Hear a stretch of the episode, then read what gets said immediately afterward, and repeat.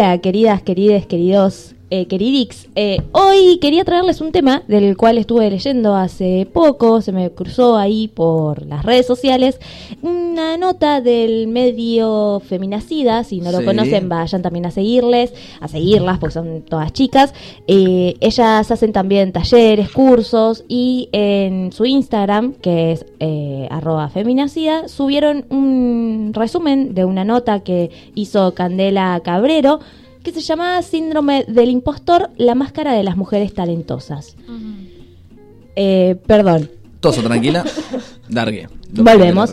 Eh, esto me llamó la atención porque, bueno, como todos saben, eh, o como a la mayoría le debe pasar, porque este síndrome le pasa a 7 de cada 10 personas, eh, a veces uno siente que donde está no está haciendo las cosas bien o que es como, che, mejor dicho, yo estoy acá y en algún, mo- en algún momento va a venir alguien y se va a dar cuenta que es todo mentira. Estoy choreando. O Sí. esto que hago no está bien, todo lo que hice No estoy a la altura, mal. no estoy a la altura y en algún momento alguien lo va a descubrir.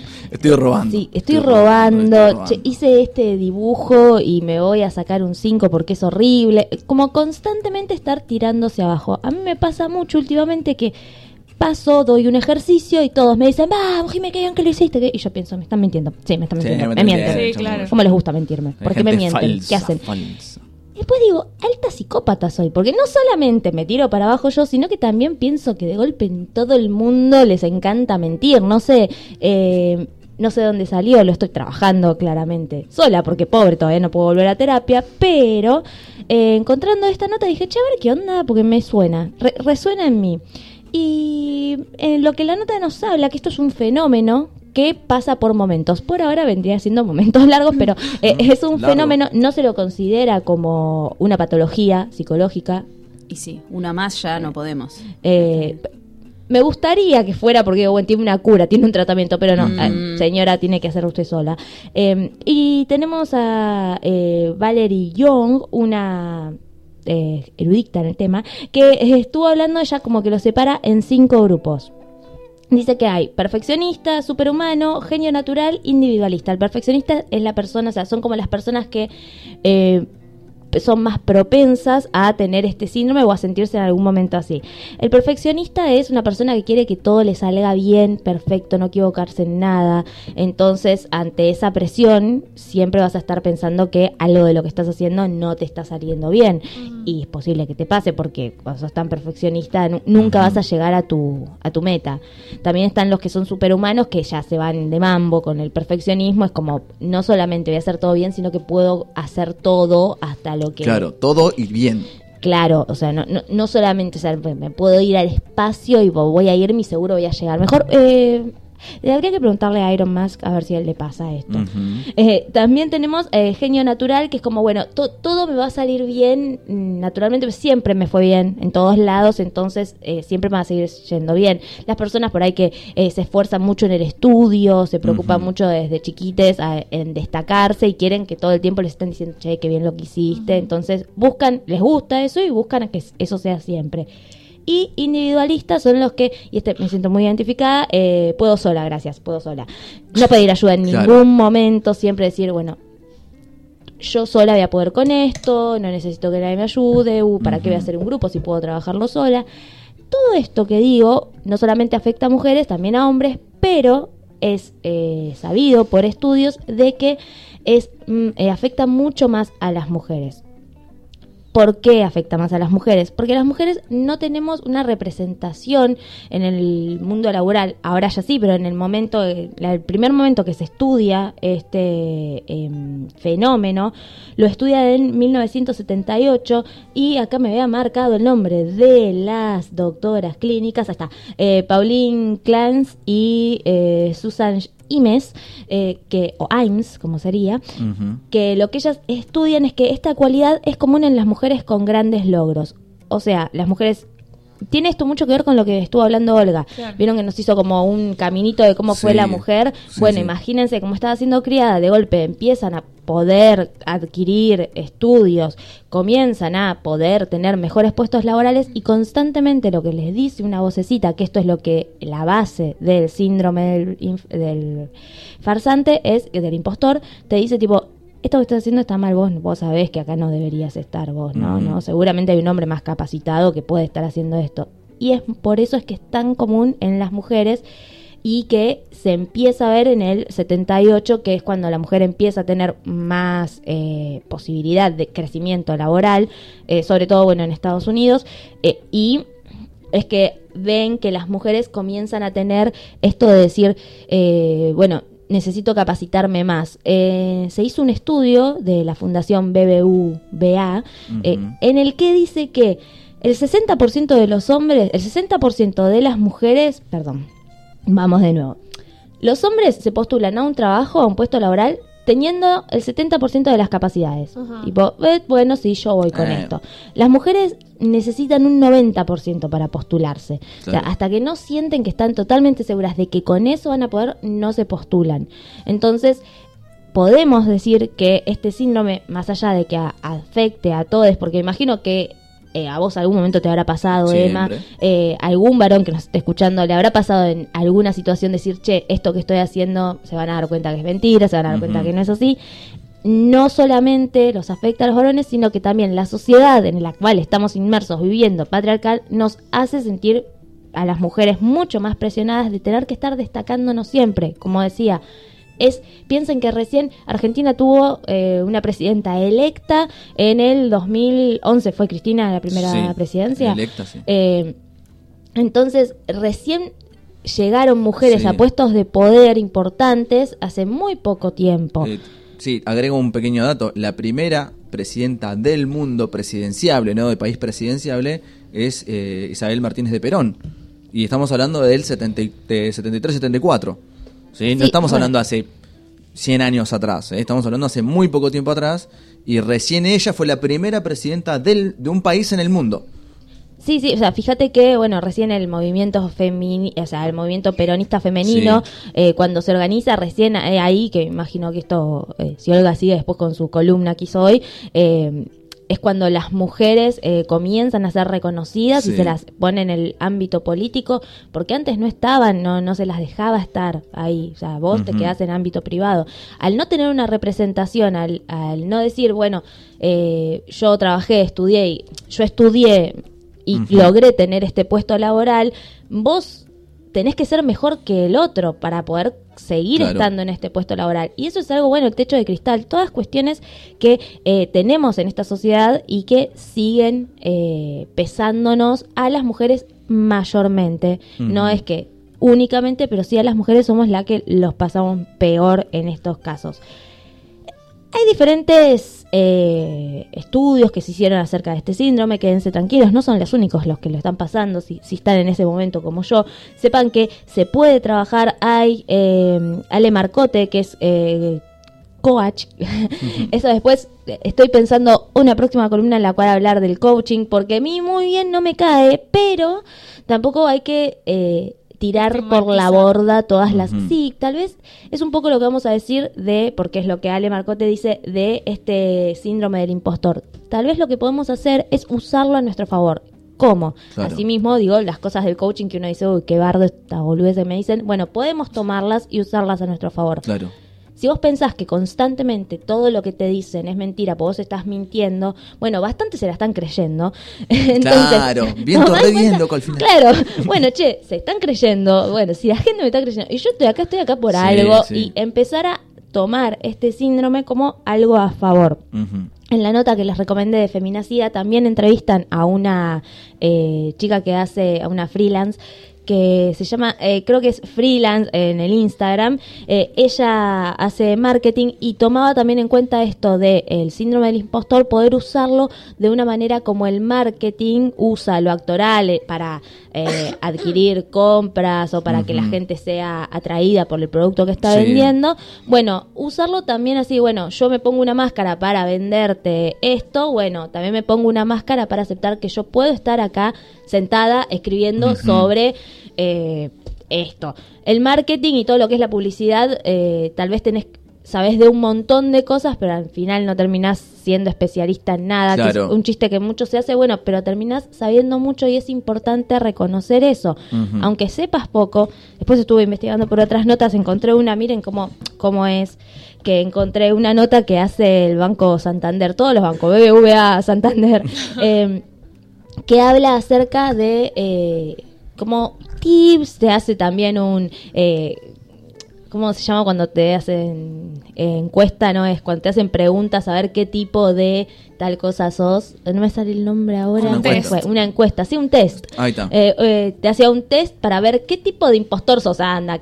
Pero bueno, de esa nota lo que pude sacar que me gustó era como unos tips para tener en cuenta. O sea, sepamos, ¿cómo estamos perdidos con esto? No, sepamos que es un, un periodo que si justo tomamos, nos tomaron en un trabajo en el cual decimos, che, nos está yendo bien, pero se van a dar cuenta en cualquier momento que soy una mentira y Sí, que sí. todo lo que hago está mal. eh, se nos va a pasar. Vamos a llegar a un, momento, a un momento en el cual vamos a haber adquirido conocimiento. Además, ser conscientes de esto.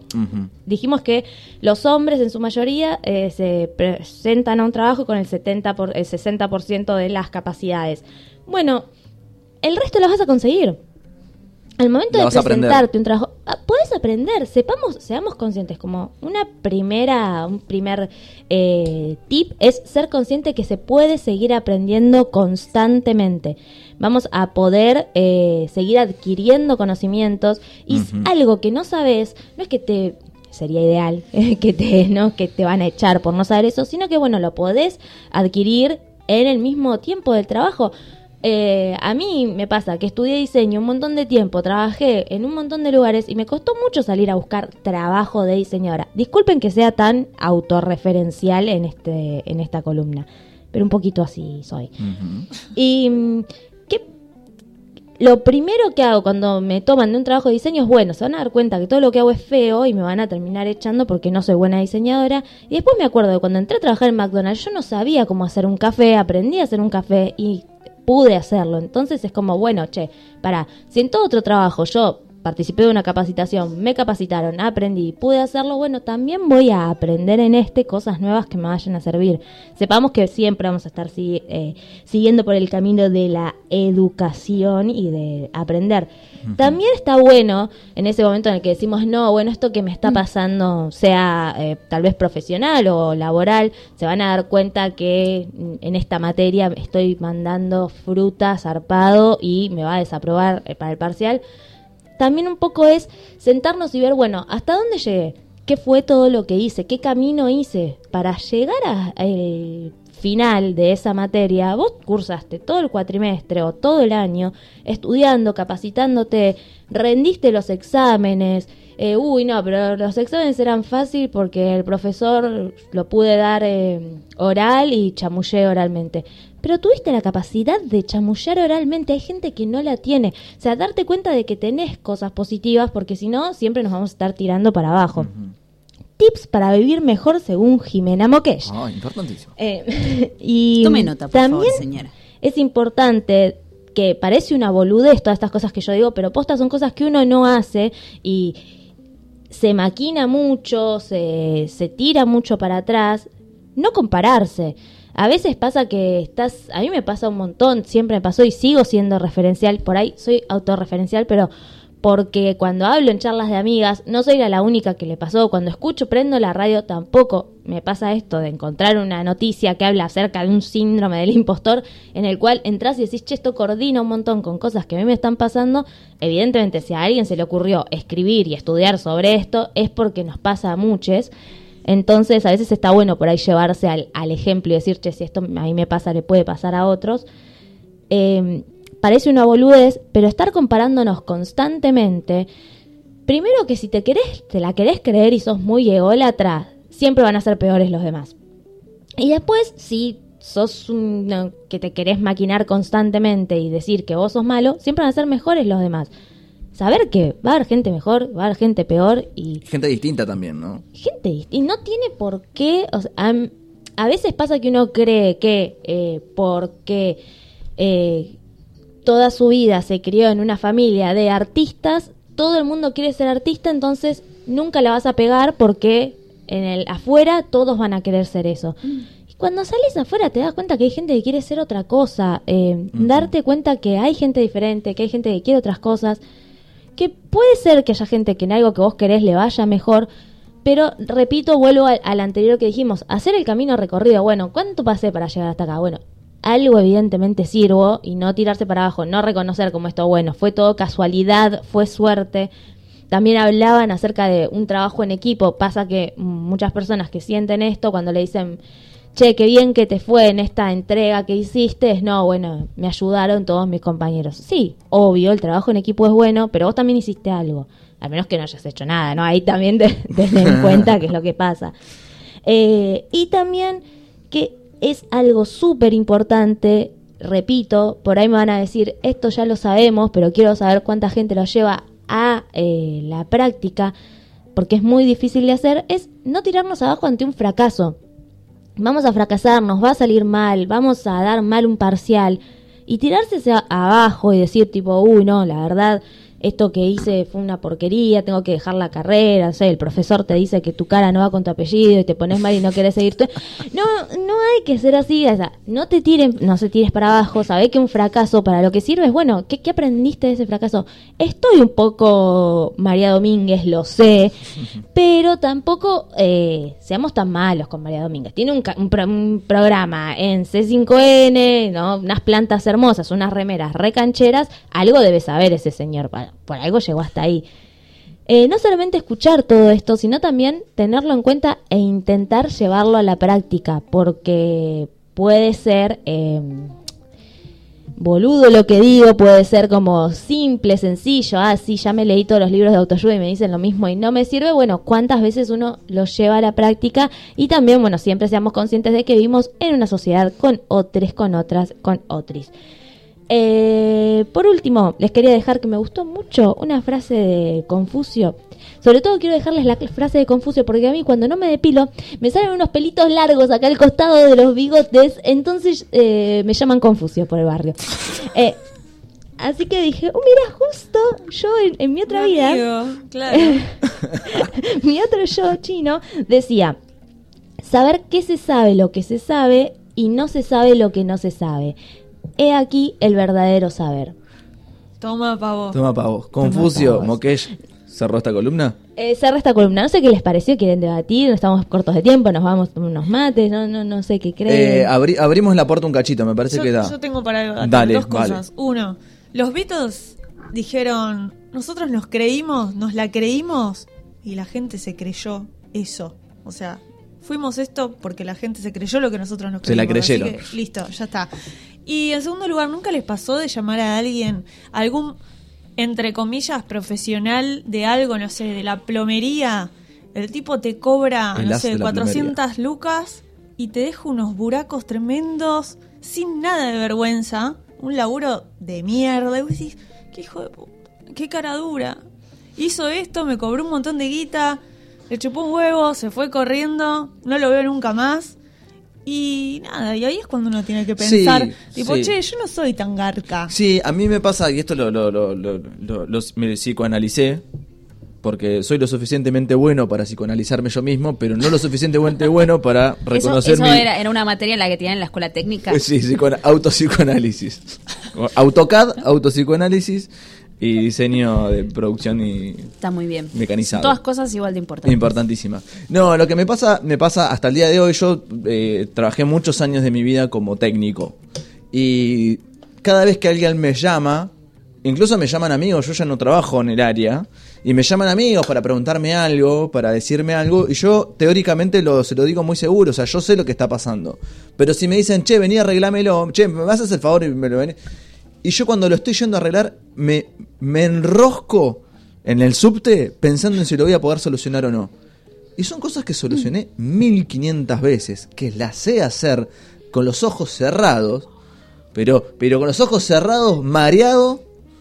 Eh, iba así con un bozal, pero Igual ¿por es peligroso bozal, no? que hagas todo eso con los ojos cerrados electricidad. Claro. con los ojos cerrados. Estás abusando, me parece tu confianza. Mejor no vengas a casa a arreglarme nada. Deja, yo lo hago sola, voy a estar más no, no. segura. Mareada no vas a estar, por lo menos. Eh, no, igual el, el tema es que a mí me, me pasa mucho que sigo eh, estando inseguro del conocimiento que tengo hace muchos años. Eh, y es una boludez porque cuando yo llego al lugar sé lo que tengo que hacer, lo resuelvo, no hay ningún problema. Pero, de hecho, cuando me preguntás cuál es el problema, te digo, bueno, bueno, te está pasando es esto, eh, no, no hay otra, te estoy segurísimo. ¿no? Pero cuando me decís, che, vení a hacerlo, entro en una, en una cadena de dudas eh, imparable. Que después cuando lo termino de hacer digo, ah, qué boludo que soy, boludo, esto lo solucionaba en dos Pasa que minutos. para mí el chabón no está acostumbrado a decirlo. Debe tener un millón Bueno. de dudas, pero se las queda para adentro. En cambio, las Sí, mujeres igual ahí lo- vi- las Yo ponemos iba, yo iba a comentar lo mismo. Acá quería leer un mensaje. Iba a comentar lo mismo. A ver. Que me parece que Sí. eh, el- el- el- la mujer es más de hablar de, de este. Claro. Somos más de hablar de, de este, de este tipo de cosas. que- lo que nos pasa o, bueno, inseguridades en general. Supongo que es por una cuestión de cómo nos educaron. A lo mejor los chicos de ahora son. Los varones de ahora son distintos. Sí, Eh, Chabela, con relación a esto, manda un mensaje y dice, este síndrome se renota en artistas. Hay cantantes eh, masculinos, chabones, que no pegan una nota, son un fiasco y solo se la dan en la pera y tienen éxito. O sea, sin embargo, Rockstar, tienen éxito. sí. Las pibas y disidencias se capacitan, no solo cantan, sino que actúan, se, eh, se tienen que seguir capacitando, ser buenas madres, hijas, etc. Y si le pifian una sola nota, las insultan como si fueran un desastre. Sí, eh, ahí hay un- me parece que, viste cuando está el, el- por diferentes consecuencias vos tenés el mismo problema, viste como vos podés estar criado de una manera muy protegida por tu familia, por tus padres y ser Sí. una persona muy segura porque te viste toda la con- co- contención, porque te Sí. alentaron para todo, Sí. y tu hermano, criado de la misma manera, pues es una persona completamente insegura porque todo el tiempo le pusieron un montón de expectativas que no pudo cumplir. O sea, Sí. es como es rarísimo todo eso. Y para mí pasa mucho eso con, en esta cuestión de género, entre que el hombre tiene como un montón de expectativas laborales en donde vos tenés que salir, vos tenés que ser el hombre de la casa, ser el, el proveedor. Entonces, tenés, el, tenés los mismos problemas, pero igualmente con los ojos cerrados tenés que ir al frente, porque sos el hombre de la casa. O sea, no te permitís, esto que decías recién Sol, este, que, que abrían la puerta, es cuánto se permite el hombre reconocer que no puede hacer algo o que tiene miedo de hacer algo. O sea, como con el mismo miedo lo haces igual, pero no porque sos una persona corajuda y segura, sino porque en tu concepción de persona sos el hombre proveedor y no podés fallar en esto. Es, es una cuestión de, eh, de seguridad. No quiero decir que a todo el mundo le pase lo mismo, pero pasa mucho eso. A mí me ha pasado mucho decir, bueno, yo voy y a esto lo arreglo, y, y capaz que no lo sé arreglar. Pero eh, en, en mi, en mi cabeza está el hecho de que si yo soy el hombre de la casa lo tengo que reparar.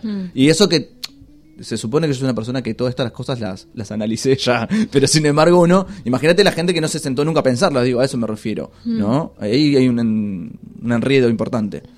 Algo que me encanta decir siempre es Rita Segato eh, hace la aclaración de que los las prim- o sea, no solamente las mujeres somos perjudicadas por la sociedad patriarcal en la que vivimos, Sí. sino también los varones, porque se les exigen un montón de cosas. Esto que vos decías es muy común en los 90.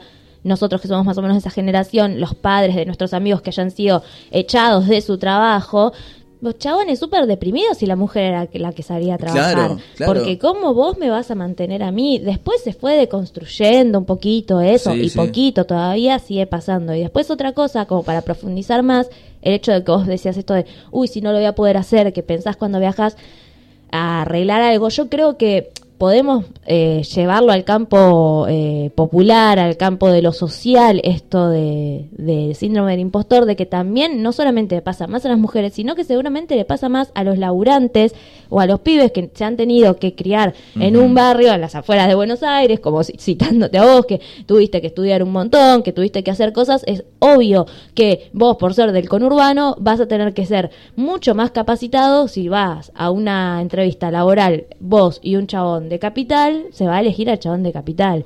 ¿Entendés? Entonces es como que también uno tiene ese chip de, bueno, yo que vivo, o si vivís en un barrio carenciado también, yo que vivo en un barrio carenciado voy a tener que ser mucho más capacitado. Y después, lo peor de todo es que a ese pibe, como en este caso voy a poner a elegante, la gata bajó la escalera y se está sirviendo una factura. Así de caradura. O sea, bajó la escalera y fue directo al cañoncito. No, Sí, no sí, dudó, No, no dudó. dudó. Perdonen, pero lo tenía que decir. No dudó un segundo, no hubo un momento de decir, estoy, estoy segura de que voy a hacer No, esto. no, no, lo que voy a hacer está mal. No, no, no, chicos, voy a acabarme el cañoncito. Eh, agregando esto y, y- y- y- y vamos a Zoe en un toque, pero eh, es, es interesante también porque en términos laborales sobre todo, el, el nivel de exigencias hogareñas que se le dio a la mujer son tan altos que tenés que rendir esas exigencias hogareñas pero en el trabajo. O sea, vos tenés que ser no solo la que trabaja bien, sino que la que esté atenta a los detalles, ¿no? Viste como Claro. la madre del equipo. Vos decís, tipo, eso es una concepción terrible. Vos que has trabajado en medios de comunicación, si hay un productor y una productora, la que van a mandar a hacer el café es a la Oh, productora. claro, claro. Eh, ¿Por qué? Porque sos no por eso- sabés hacerlo. Pero no por eso le quitan las otras tareas. No, no, haces las mismas tareas que el productor y además haces el café. Y por último, lo que quería decir es, por ejemplo, Elegante o otros eh, pibes que vienen de barrios eh, humildes y se los reconoce y se los levanta como, mirá, si ellos pudieron salir, cualquiera puede salir. Es no, ellos se tuvieron que esforzar, se tuvieron que esforzar de triple. Y no lo veas como la meritocracia del mérito que hizo para lograr lo que... No, date cuenta de todo lo malo que está la sociedad para... eh, tomar acciones en cuanto a esto.